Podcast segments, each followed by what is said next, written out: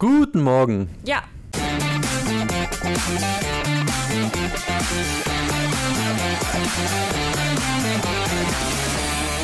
So, und damit Glückwunsch an Erich, Ho äh, Erich Honecker im Chat. Das ist doch mal ein schöner Start Wir in den sind Tag. eure Marionetten im Ja. Grunde. Wir machen heute einfach alles, äh, was ihr wollt. Nein, das machen wir natürlich nicht. Ähm, ich frage mich gerade so ein bisschen, ich glaube, dieses Guten Morgen, ja, das, das ziehe ich tatsächlich immer sehr lang, das U.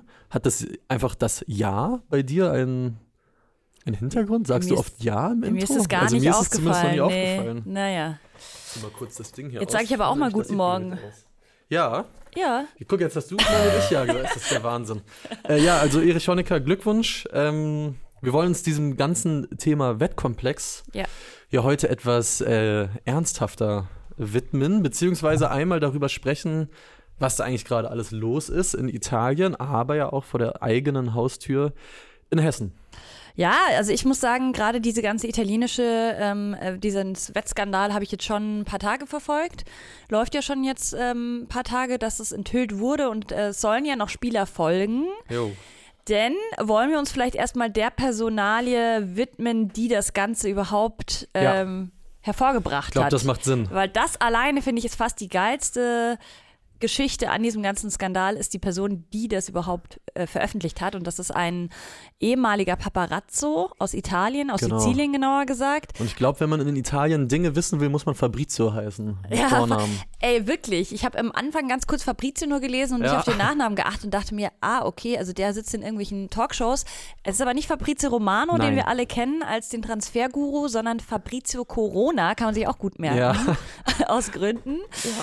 Und der ist auf jeden Fall sehr bekannt in Italien, aber nicht unbedingt als ähm, Investigativjournalist, sondern eben hauptsächlich deshalb, weil er sieben Jahre jetzt ähm, unter anderem unter Hausarrest äh, stand und auch im Gefängnis saß.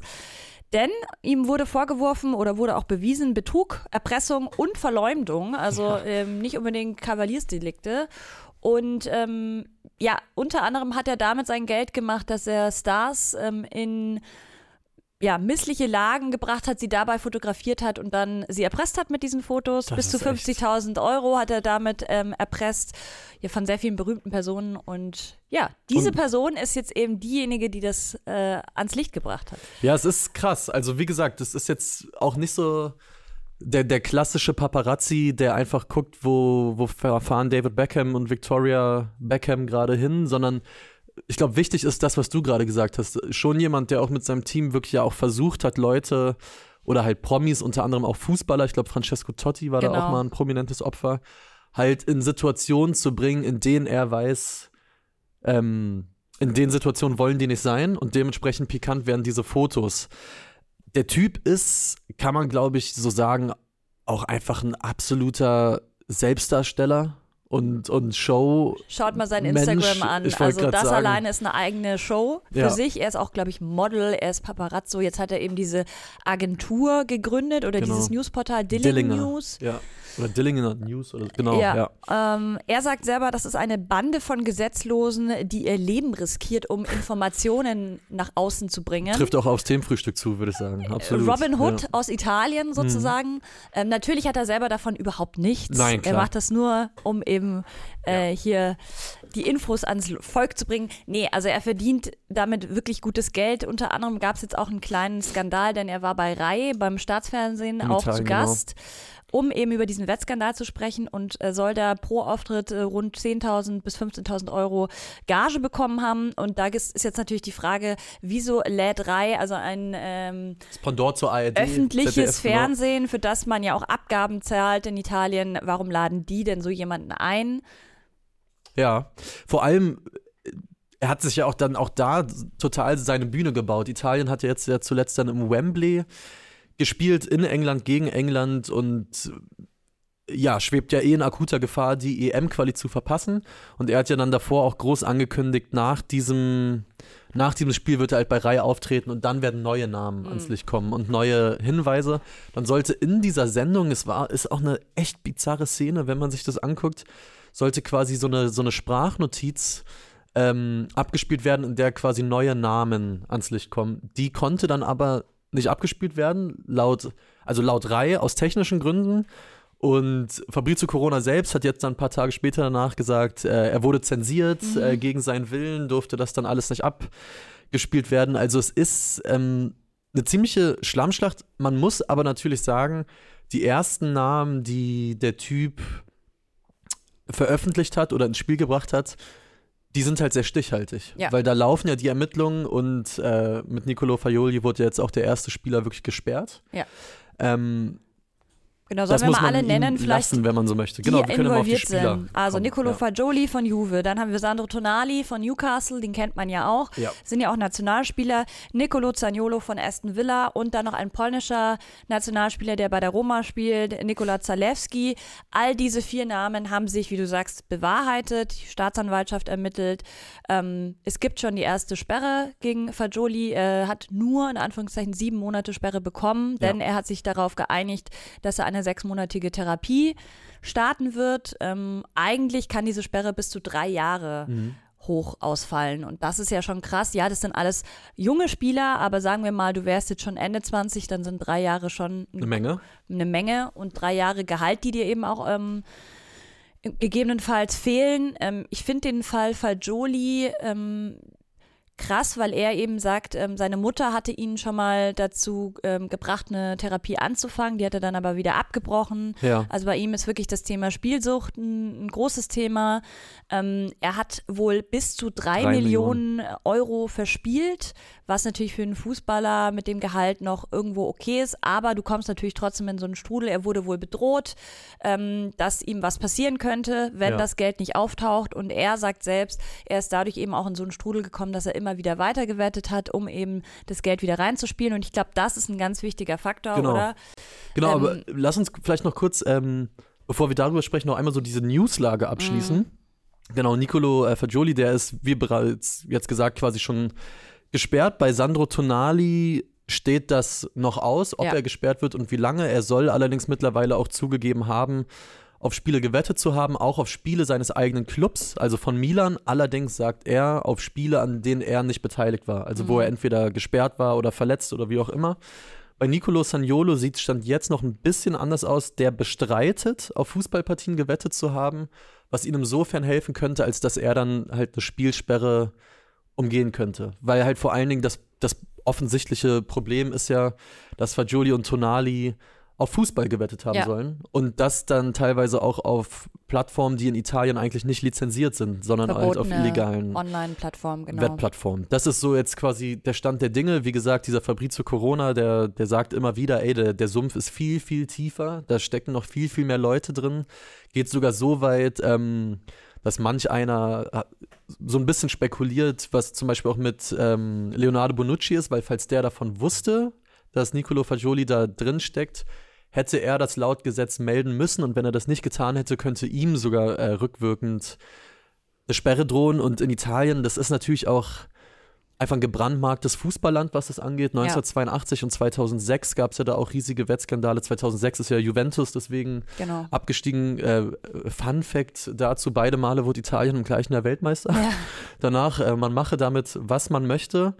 Ähm, genau, das ist so die, die, die- Grundlage, auf der man sich gerade bewegt. Und ich glaube, wichtig ist halt, oder genau das, was du eben gesagt hast, auf dieser Grundlage ergeben sich halt einfach ganz viele Dinge, die schwierig einzuordnen sind, aber die es auch einfach zu beachten gilt, wie eben, glaube ich, dieses übergeordnete Thema Spielsucht.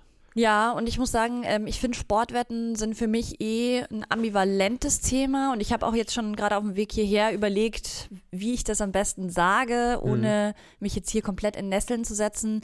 Denn zum einen habe ich auch beruflich eine Ver Vergangenheit äh, in der Industrie, also ich kenne mich da ganz gut aus und habe da auch Hintergründe ähm, bekommen. Von dem her kann ich mich da nicht komplett losmachen zu sagen, diese Industrie wird ja offensichtlich genutzt und wird nicht nur von Spielsüchtigen genutzt, Nee, sondern es ja. gibt auch Leute, die, ich, ich selbst wette seltenst auch mal, aber habe auch schon mal gewettet auf Spiele beispielsweise. Dann aber wirklich kleine Beträge und auch wirklich aus diesem eher Fun-Faktor raus und Mhm. nicht, weil ich das Gefühl habe, ich muss jetzt da irgendwie Geld verdienen. Ja. Ganz im Gegenteil. Und da ist ja dann auch die Sache, kannst du es verschmerzen, wenn dann das Geld auch weg ist? Und dann merkst du ja auch, okay, muss ich jetzt gleich wieder nachschießen, weil da irgendwie. Mhm. und das ist, glaube ich, so ein ganz großer Punkt, egal ob jetzt berühmt oder nicht berühmt.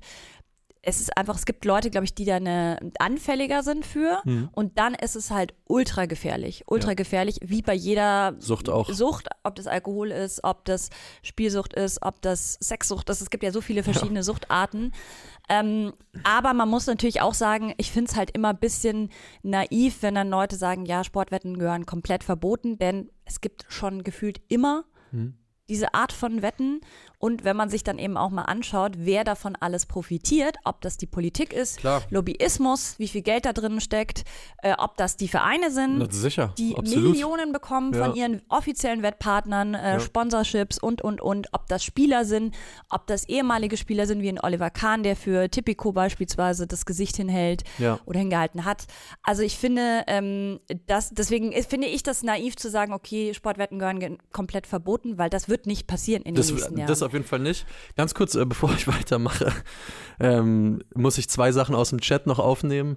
Ähm, es wurden ein, zwei Wortspiele mit dem Namen gemacht und ich finde sie aufgrund der Wortspiele einfach super. Es gibt einmal Tipizianer Höll und Tizianer Spielhölle. Gut.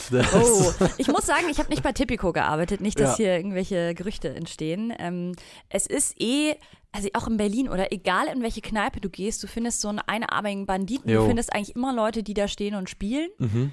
Also es ist unglaublich verbreitet. Ich weiß nicht, ob das nur in Berlin so ist oder ob das Ich, ich, allgemein in Deutschland so ein Problem ist. ich schätze, dass das jetzt kein Berlin-spezifisches Ding ist. Ich kann es allerdings auch gar nicht genau sagen. Der Karl-Kanal fügt übrigens noch hinzu, er ist nur süchtig nach dem Themenfrühstück und dem Themenfrühstück Das ist, das, Tippspiel. das ist okay. eine gesunde Sucht, würde ich behaupten. ähm, um nochmal zu dem, also zu dem äh, zu kommen, was du auch sagst, ich glaube, was man sich halt wirklich äh, vor Augen halten muss, ist, dass halt Fußball als Industrie, die wollen, dass vor allen Dingen halt Fans wetten. Mhm. Absolut. Also allein Hertha hat ja zum Beispiel im Sommer, obwohl ja damals Kai Bernstein, der Präsident, bei seinem Ein Antritt gesagt hat, Hertha will einfach kein Geld mehr aus der Spielwettenindustrie Ja.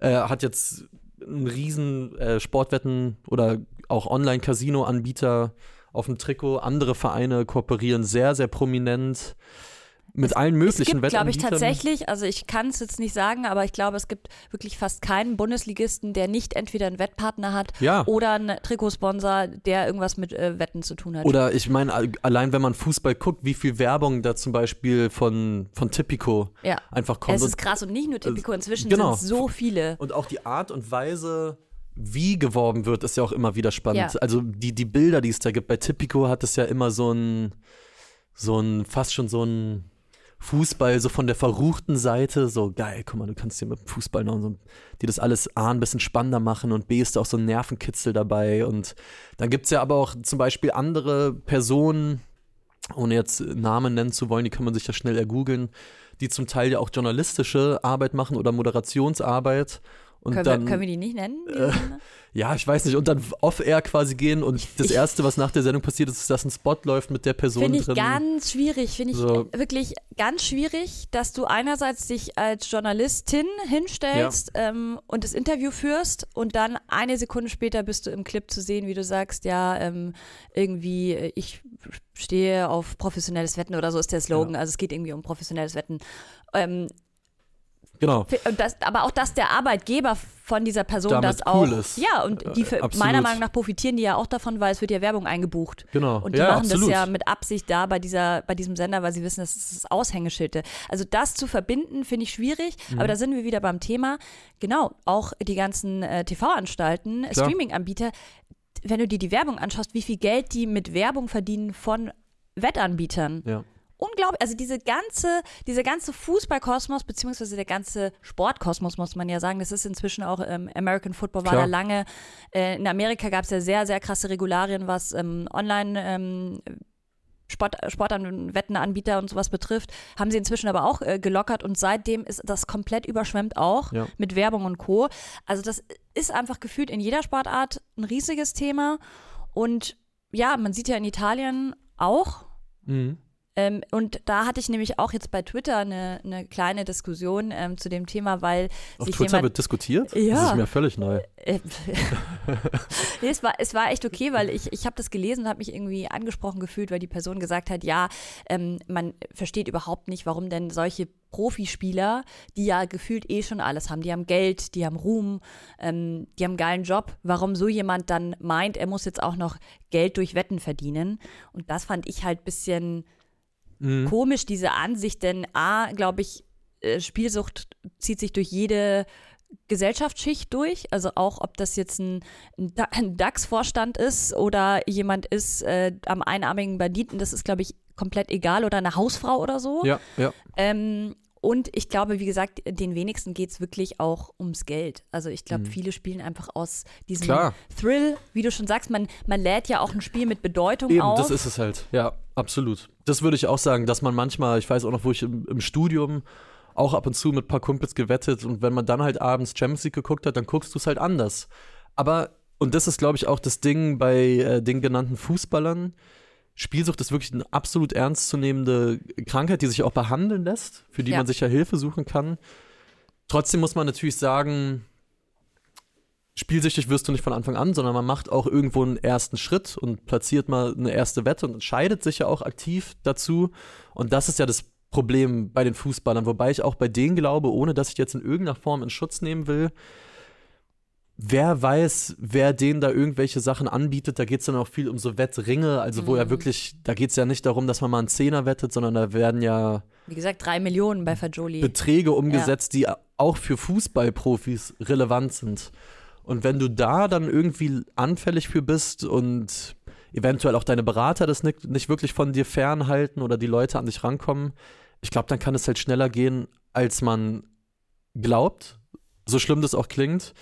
Und ja, es ist einfach eine, eine ganz üble, ganz üble Sucht. Und ich glaube auch, wenn man da an sich merkt, dass man zum Beispiel Fußball gucken gar nicht mehr so genießt, wenn man gerade keinen Schein neben Ja. sich liegen hat, dann sollte man echt gucken, ist das gerade noch so richtig, was ich hier tue. Total. Und ich glaube, um das Thema vielleicht, bevor wir gleich auf die deutschen, auf das Ja, deutsche genau. Skand Skandälchen noch eingehen, ähm, abzuschließen, ich glaube, das Wichtigste wäre wirklich, dass man es nicht mehr bewirbt. Ja, Weil dadurch ist es natürlich so omnipräsent, wenn du auch, du verbindest ja inzwischen schon Fußball, wenn ich die Bundesliga schaue, ich weiß, in der Halbzeitpause kommen mir fünf Spots rein. ja das typische So. Topspiel. Genau, alleine So. das Branding so. Ja. Ähm, das alleine meiner Meinung nach könnte man easy verbieten. Ist halt nur das Problem, dass da natürlich viel Geld in der Branche fehlt. Und Das, ist, glaube ich, auch ungefähr das, was Frank R. eben noch äh, im, im Chat meinte. Er meint ja, also er hat es meiner Meinung nach ein bisschen polemischer geschrieben und meinte, warum werden auf einmal alle jetzt so moralisch? Interessiert euch ja sonst auch nicht, wie sonst ein Harry Kane finanziert wird. Und in diesem Vorwurf, den er jetzt vielleicht auch uns macht, auf den ich jetzt gar nicht äh, näher eingehen will, steckt aber natürlich auch die Wahrheit, dass einfach, was wir eben auch schon hatten, dass die Bundesliga etc. davon profitieren. Finanziell, glasklar. Also ich weiß ja, was da für Summen über Das den Tisch ist- gehen aus ja. der Zeit, wo ich in dieser Branche gearbeitet habe. Und das ist absurd, dass selbst Zweitligisten Millionen bekommen. klar. Millionen. Und dieses Geld, wenn du das rausnehmen würdest, rausziehen würdest, wer fängt das denn auf? Ja. Also dann müssten wir alle einen Schritt zurückgehen und sagen, okay, dieser Kader hat nicht mehr das Geld. Ähm, wie gesagt, also dann musst du halt auch selbst dich zurücknehmen als Fan also schon das, fast. das ist ein riesiger Rattenschwanz, der Ja. daran hängen würde. Aber ja, ich hätte auch absolut nichts dagegen. Zumindest fände ich es schöner, wenn zu, in Werbung, die für Sportwetten gemacht wird, äh, der Hinweis, wo man sich auch Hilfe suchen kann. Das ist aber, glaube ich, so, oder? Da ist. steht doch Hilfe Ja, genau. unter bzga.de oder aber sowas. wirklich, also im Fernsehen halt ist es müssen, nicht wahr, sie wahrnehmbar. halt müssen, genau, es ja. ist, ist halt so klein, wie es Ja, nur ja. irgendwie geht. Und es wird jetzt auch nicht verartikuliert, sondern es steht halt irgendwo dann unter dem ja, Spot. genau. Und das ist halt das Problem. Aber lass uns, äh, du hast gerade schon gesagt, gerne mal über Deutschland sprechen, vor der eigenen Haustüre kehren. Ja, es gibt so einen möchte. Verdacht, muss man aktuell noch sagen. Ähm, dem wird nachgegangen. Äh, Die, das BKA ermittelt sogar Ja. zwischen dem FSV Frankfurt und Steinbach-Heiger in Jawohl. der Regionalliga. Südwest, genau. Und es gibt den Verdacht, denn das wird ja ganz genau beobachtet auch, wenn auf gewisse ähm, Spiele ähm, seltsame ähm, Eingänge kommen, also sprich auf ein gewisses Ergebnis oder ähm, Sieg, Niederlage, man kann ja verschiedene Wetten abgeben. Ja. Da wurde registriert vom Wettanbieter, dass sich da Unregelmäßigkeiten ergeben haben, sehr hohe Summen sind eingegangen ähm, und eben auf den Sieg von Steinbach-Heiger, richtig? Ich glaube sogar auf eine äh, Halbzeitführung von Steinbach ging es So. vor allen Dingen. Und da, genau, halt wie du sagst, seien da Summen, er wurde, hat der Kicker berichtet und der Kicker hat dann quasi aus Buchmacherkreisen ähm, geschrieben, dass da halt Summen gesetzt worden sind, die einfach so untypisch sind für ein Regionalligaspiel, dass es da ja eventuell nicht mit rechten Dingen zugegangen sei. Man darf dazu sagen, äh, der TSV Steinbach-Heiger hat das Spiel auch gewonnen genau, und hat auch 3-0. zur Halbzeit geführt. Mhm. Wenn man sich die Tore allerdings nochmal anguckt und anguckt und das sagen sowohl die Frankfurter als auch Spieler ähm, aus Steinbach, für die, sagen sie, hat es sich halt angefühlt wie ein ganz normales Spiel. Einfach. Da, also, dass es für sie auf dem Rasen jetzt in keinster Weise irgendwie erkennbar war, dass da irgendwas anders war als sonst, wenn man auch die Gegentore sieht, die der FSV Frankfurt geschluckt hat, weil das wäre ja so der erste Verdacht, dass eventuell jemand, der es mit dem FSV Frankfurt hält, auf eine Halbzeitführung von Steinbach ähm, setzt, dass es jemand aus dem Lager sein könnte, weil du ja eine Führung des gegnerischen Teams einfacher beeinflussen könntest. Ich hoffe, man versteht, was ich gerade meine. Ja. Ähm, aber auch die Gegentore sind halt Tore, die fallen halt einfach. Aber klar, es wird jetzt, es wird halt ermittelt, auf jeden Fall. Und mal gucken, man darf auch nicht vergessen, Anfang des Jahres äh, wurde auch ein relativ großer Matchfix- Match-Fixing-Skandal, wie es ja dann heißt, auch in Österreich Mhm. Äh, aufgedeckt und ermittelt. Also ja, das da ist nicht zu glaube ich, knapp. von den Kollegen von Ballesterer gibt es da auch Ja. eine sehr gute Recherche dazu, wo sie auch, ich glaube, die haben auch einen Podcast, kann das sein? ich Da glaube, habe ich irgendwas ja. ge äh, gehört, wie sie mit dem Spieler, der das Ganze sozusagen gefaked hat, dann auch ein Interview führen und auch über seine Beweggründe sprechen und, und, und. Und auch da, das ist ja alles höchst kriminell, muss man sagen. Ja, klar. Da sind wir Ja. ja wieder auch in diesen, in diesen, ähm, wie hast du es gerade genannt, nicht Kreisen, sondern Äh, in den Ringen. in Ringen, so, genau. Ja. Das Mhm. ist wieder, also äh, gerade auch in Österreich, ähm, was da dahinter gesteckt hat. Aber auch da, ich meine, jetzt muss man gucken, wie sich das in, in Frankfurt weiterentwickelt, ja. also in der Regionalliga. Aber oft sind es ja eben gar nicht so hochklassige Partien, auf Genau. die da, Ja. ja. Also muss man jetzt beobachten, weil viel mehr als der, der Verdacht, beziehungsweise auch das, was dem Kicker erzählt wurde, gibt es bislang noch nicht. Mhm. Anders als in Italien zum Beispiel. Mal schauen. Ich würde vorschlagen, wir machen das Thema Wetten, Wettskandal, Wettbetrug damit zu. Mhm. Und lass uns doch mal sprechen über Manuel Neuer. Juhu. Juhu. Haben wir lange nicht mehr, aber es gibt guten Grund dazu, denn Manuel Neuer hat jetzt scheinbar grünes Licht bekommen von der Mhm. medizinischen Abteilung der Bayern und könnte, je nachdem, ob er sich schon so weit fühlt oder auch was Thomas Tuchel sagt, schon am Wochenende gegen Mainz im Tor stehen oder dann in den kommenden Spielen aber die Rückkehr naht. Und das wirft für mich vor allen Dingen zwei Fragen auf. Nicht die, ob er bei den Bayern wieder Nummer eins wird, das wird er, glasklar, das ist überhaupt keine Frage. Für mich sind die zwei zentralen Fragen und eine ist wahrscheinlich jetzt noch schwer zu beantworten. Auf welchem Niveau kommt er Mhm. zurück? Weil Manuel Neuer ist eben auch keine 21 mehr. Und wenn man jetzt, äh, die Länderspielpause ist ja gerade vorbeigegangen, schon mal Richtung EM guckt, was bedeutet das alles äh, für das Tor der deutschen Nationalmannschaft? Ich bin sehr gespannt, ehrlich gesagt, weil ich glaube, ich glaube, das kann neben, neben der Frage, wer spielt für Deutschland im zentralen Mittelfeld, äh, ist da ein Josua Kimmich eventuell doch, ähm, doch verzichtbar. Ich glaube, die Frage des deutschen Tors, das wird die bestimmende vor der, vor der Heim-EM, weil Marc-André Testegen ist ein Weltklasse-Torwart, der beim FC Absolut. Barcelona seit Jahren zwischen den Pfosten steht, hat bis heute nicht ein einziges äh, Spiel bei einem Turnier gemacht für Deutschland, nicht eins. Und Marc-André Testegen ist jetzt auch nicht mehr der Jüngste, also der würde wahrscheinlich gerne. Und wenn jetzt zum Beispiel Manuel Neuer okaye Leistung bringt, dann bin ich wirklich gespannt, was Julian Nagelsmann dann macht. Und ich wäre vor allen Dingen sehr gespannt darauf, wenn es zum Beispiel heißt, Marc-André Testegen ist die Nummer eins, was dann Manuel Neuer macht. Weil ich finde, es ergeben sich auch daraus zwei Szenarien. Okay. Analog eigentlich zur Heim-WM damals 2006. ich glaube, Oliver Kahn war jetzt nie bei allen Leuten der, der wohlgelittenste Fußballer und Mensch, durchaus polarisierender Typ, aber ich glaube, er hat bei ganz vielen Leuten wirklich sehr, sehr viel an Standing gewonnen, als er dann 2006 gesagt hat, okay, dann bin ich halt die Nummer zwei. Ist so, ich will auf jeden Fall einfach dabei sein, hier bei dem Turnier, hier in Deutschland und einfach Teil dieser Mannschaft und stelle mein Ego da zurück. Und da bin ich sehr gespannt, ob Manuel Neuer das machen würde. Also Leute, die ihn gut kennen, die beschreiben ihn ja wirklich auch als einen unfassbar ehrgeizigen Typen, mhm. der auch einfach ein großes Ego hat. Und ich glaube, wenn Manuel Neuer das nicht tun würde, wenn er zum Beispiel sagen würde, entweder Nummer eins oder gar nichts, wow, da würde. Aber das glaube ich ehrlich gesagt nicht. Oh, ich bin mir nicht so sicher.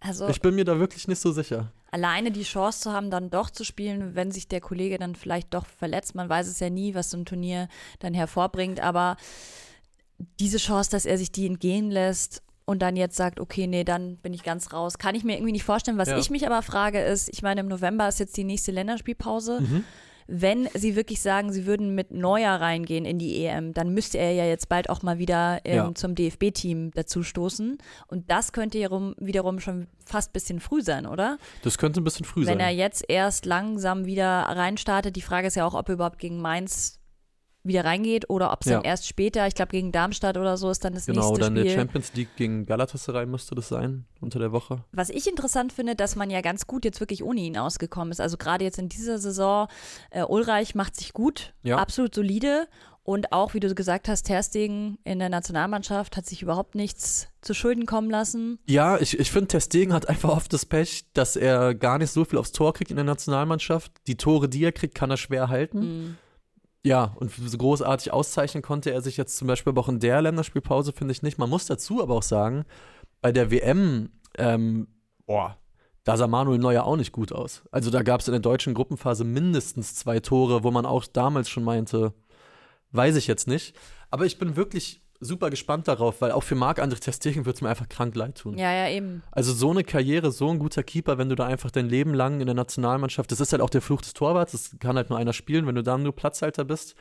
Und also wirklich, ja, ich bin mir da wirklich nicht sicher, ob Manuel Neuer Meinst du, es spielt noch irgendwie mit sagen rein? Sagen würde, ich gehe auch als Nummer zwei mit und ich bin mir da. Dass, dass Nagelsmann und Neuer sicher auch nicht so grün sein sollen? Wegen der ganzen, ja, Ach, das glaube ich gar nicht so wirklich, ehrlich gesagt. Das, das glaube ich gar nicht so Vergeben, wirklich. vergessen. Ja, weiß ich auch nicht unbedingt, aber ich glaube, in dem Kontext würde vor allen Dingen Julian Nagelsmann hoffentlich sagen, es soll halt einfach der bessere Keeper spielen mhm. und egal, welche Vorgeschichte wir jetzt haben. Aber das ist ja schwierig. Also der bessere Keeper, dann genau. müsstest du ja aktuell Testegen auf jeden Fall bringen. Ja, denn genau. Neuer müsste sich ja jetzt erstmal wieder von neuem beweisen. Ja. Und das bis zur EM ist ein bisschen kurz. Genau, das, das, das glaube ich auch. Und das macht für mich echt so einen riesigen Spannungsbogen auf. Also mal gucken, wie Neuer jetzt zurückkommt. Vielleicht sitzen wir auch hier in sieben Wochen und sagen, okay, der Typ spielt, als ob er 23 wäre. Wahnsinn, was ja. der hält, das ist was anderes. Sehe ich aktuell noch nicht, weil er war halt auch noch nicht drei Wochen raus, sondern zehn Monate. Mm. So, und der ist jetzt, glaube ich, 36 oder 35 mittlerweile. 37, sagt Felix. 37 schon? Das möchte ich doch kurz noch fact-checken. Kann aber gut sein. 37 hat Felix äh, recht. 37 ist Manuel Neuer. Crazy. Ja. Wie die Zeit fliegt. Also ja, mal gucken. Mal gucken, mal gucken. Ich freue mich jetzt schon auf hitzige Diskussionen hin zur. Dass hin wir das Torwartthema endlich wieder offen. Ja. Ja. Ich, ich glaube schon, ja. Ich, ich glaube, das, das wird uns lange begleiten, ehrlich gesagt. Judy. So viel dazu. Äh, auf unserer Themenliste haben wir noch, ich weiß jetzt gar nicht, wie viel wir dazu haben, aber da seid auch ihr im Chat gefragt. Ähm, anschließend an Tobis wirklich fantastische Vorträge gestern zu Inselstaaten, zum Inselstaat Guam, haben wir noch ein, zwei Sachen rausgesucht. Ich glaube, vor allen Dingen du warst noch mal fleißig. Einen habe ich okay, mitgebracht. Ich möchte dich nicht in Verlegenheit bringen. Eine habe ich mitgebracht und zwar zu den Philippinen, äh, ja. dass 11 Prozent der Bewohner im Ausland leben. Und äh, ganz viele natürlich im, im Pflegesektor. Das wusste ich schon, okay. dass sehr viele Filipinos äh, in der Pflege arbeiten, auch in Deutschland übrigens. Ja. Da gibt es auch äh, gewisse Abkommen zwischen Deutschland und den Philippinen, weil wir ja so einen Pflegenotstand auch haben. Mhm. Aber 11 Prozent finde ich recht viel. Ist eine Menge. Ähm, es steht hier sogar, jeder vierte aus dem Ausland kommende Pflegekraft äh, weltweit ist Filipino. Also. Ich habe äh, was zum Inselstaat oder besser gesagt zum Inselbundesstaat Hawaii dabei. Und zwar. Mhm Das Kamehameha, wer erinnert sich nicht? Wer so wie ich früher Dragon Ball Z geguckt habe, äh, wurde benannt nach einem hawaiianischen König, der Kamehameha hieß. Hm. Wusste ich nicht. Nee. Hat mein Horizont erweitert. Hast du früher Dragon Ball geguckt? nee, da bin ich ein bisschen zu alt für. Ich war Okay. eher Team Pokémon. Okay, äh, ich finde, also so- sowohl als auch funktioniert sehr gut. Oh, ich habe früher viel Dragon Ball geguckt, ey. Alter. Ich meine, uns verbinden, also uns trennen ja nicht viele Jahre, aber ich glaube, das waren genau die Jahre in der Kindheit, wo dann Dragon Ball gerade kam, wo ich dann wahrscheinlich schon andere Sachen gemacht habe. Okay. Ich weiß noch, ich habe auch sup super viel Yu-Gi-Oh! geguckt. Also Was so kom komplett diese, das alles mitgenommen. Yu-Gi-Oh! habe ich sogar Anfang des Jahres, wo ich mal erkrankt war, einen kompletten Rewatch gemacht. Gibt's ja äh, auf einem Streaming-Anbieter, der euch sicher auch bekannt ist. Muss ich sagen, war krass underwhelming. Fand ich als Kind so viel geiler. Das ist eh oft so, oder? Ja, Wenn man sich auch Folgen Filme geguckt, anschaut oder so, die man früher, mehr. wo man so dachte, boah, die waren richtig spannend oder richtig gruselig oder allgemein haben einem äh, irgendwas mit einem gemacht und jetzt schaut man sich die Sachen an und denkt Ja. sich so, gar nicht mal so geil. Nee, wirklich überhaupt nicht. Was ich immer am, am besten fand äh, bei Dragon Ball Z war aber, dass da einfach zum Beispiel ein Kamehameha, wenn es einen großen Kampf gab zwischen Son Goku und irgendwen, wurde gefühlt eine Sequenz über drei Folgen äh, ausgedehnt und man saß immer da und dachte sich, Alter, jetzt mach halt. Aber man konnte auch nicht, nicht hingucken. Hast Hab du ich eigentlich auch, hast du auch Gameboy ge gezockt? Ja, auf jeden Fall. Auch Pokémon? Ja, safe. Gold, Gold Äh, Silber oder Blau-Rot? Äh, Blau-Rot. Ah, ja. Ich hatte äh, die blaue Edition. Ich war dann bei, Poke bei Pokémon aber irgendwann raus, als es dann so ein bisschen abgespaceder wurde. Mhm. Also diese Basic-Edition habe ich sehr, sehr gerne gespielt. Dann war ich aber irgendwann raus. Was ich aber total, äh, ja wieder, habe ich hier irgendwann mal erzählt mit Tim, ähm, wo ich in ein leeres Gesicht geguckt habe, verständlicherweise auch.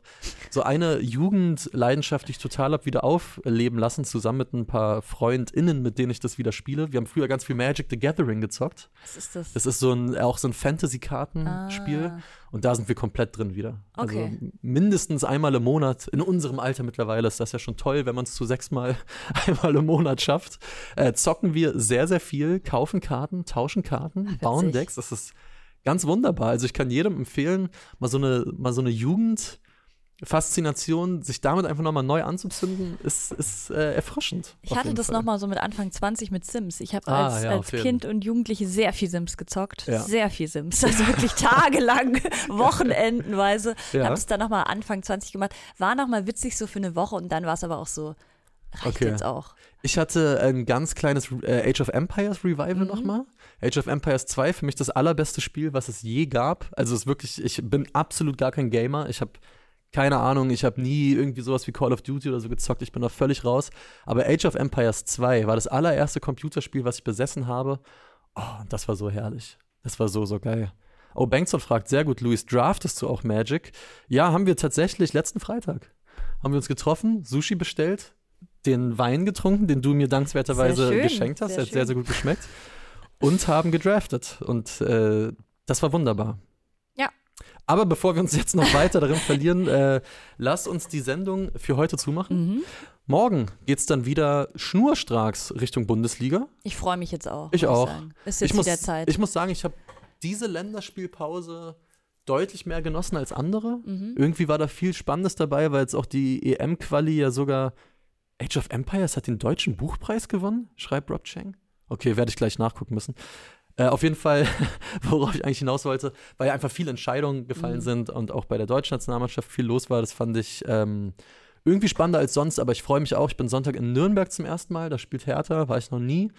Freue ich mich sehr drauf auf den Glub und aufs Mhm. äh, Frankenland. Ähm, genau, aber wir tippen dann selbstverständlich auch morgen den Spieltag. Der Karl-Kanal steht Gewehr bei Fuß.